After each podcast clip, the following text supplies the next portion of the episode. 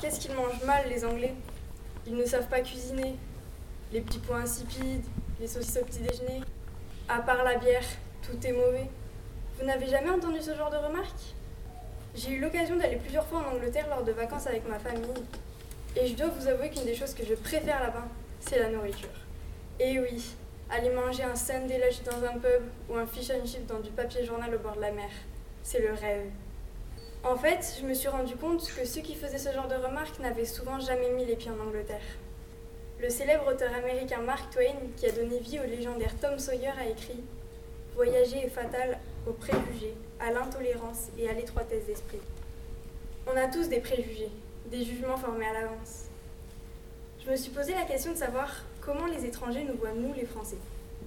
On dit souvent que les Français sont fainéants, râleurs, ils sont insatisfaits et toujours en grève. Certaines idées sont des préjugés. D'autres sont peut-être un peu vraies, mais la meilleure façon d'en avoir le cœur net, c'est d'aller sur place, rencontrer des gens et leur parler. Quand j'étais petite, la veille de Noël, quand mes parents installaient les cadeaux sous le sapin, j'aimais beaucoup regarder par le trou de la serrure pour voir tout ça. Le problème, c'est que par le trou de la serrure, on ne voit pas grand-chose. Le seul moyen de voir exactement ce qu'il y a derrière la porte, c'est de l'ouvrir en grand. L'étroitesse d'esprit, c'est comme le trou de la serrure. C'est incomplet, superficiel, mais surtout cela ne correspond pas à la réalité. L'étroitesse d'esprit, c'est croire qu'on est le centre du monde, qu'on est les seuls à avoir raison. C'est croire qu'on est les meilleurs et que les autres sont inférieurs à nous. Malheureusement, ce que dit Mark Twain n'est pas toujours vrai. En 1492, les Européens ont fait l'un des plus grands voyages jamais réalisés auparavant, la découverte d'un nouveau monde. Au lieu de se laisser inspirer, ils ont seulement voulu en tirer profit en considérant que les peuples qui y vivaient étaient des sauvages. Un de mes amis me racontait il y a quelque temps qu'il avait fait un voyage au Togo. De passage dans un village de brousse, il a fait la connaissance d'une famille qui habitait là.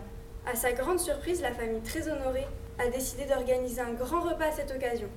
Cette famille qui n'avait presque rien a préparé un vrai festin qu'il n'oubliera jamais. En entendant cela, je me suis dit que moi aussi j'aimerais beaucoup y aller. Car oui, le Togo est un des pays les plus pauvres de l'Afrique, mais peuplé de gens très accueillants et très généreux. Il y a des gens qui voyagent et qui ne sortent pas de leur centre de vacances. Pour moi, c'est inconcevable. Quand je voyage, j'aime visiter, rencontrer les habitants, manger comme eux. Voyager, ce n'est pas juste se déplacer, c'est faire le choix de découvrir de nouvelles choses. On peut même voyager sans sortir de chez soi. Il suffit de s'installer confortablement et d'ouvrir un bon livre. En un clin d'œil, on peut se retrouver à l'autre bout du monde. On peut aller dans les catacombes à Rome avec Odile Wellers, rencontrer Marie-Antoinette avec Annie Jay, au bord du Mississippi avec Mark Twain et même aller à Narnia avec C.S. Lewis. Dans ces moments-là, on oublie totalement ce qui nous entoure. On vit avec les personnages. C'est magique. Pendant le confinement avec ma famille, on a regardé chaque jour un épisode des Routes de l'impossible.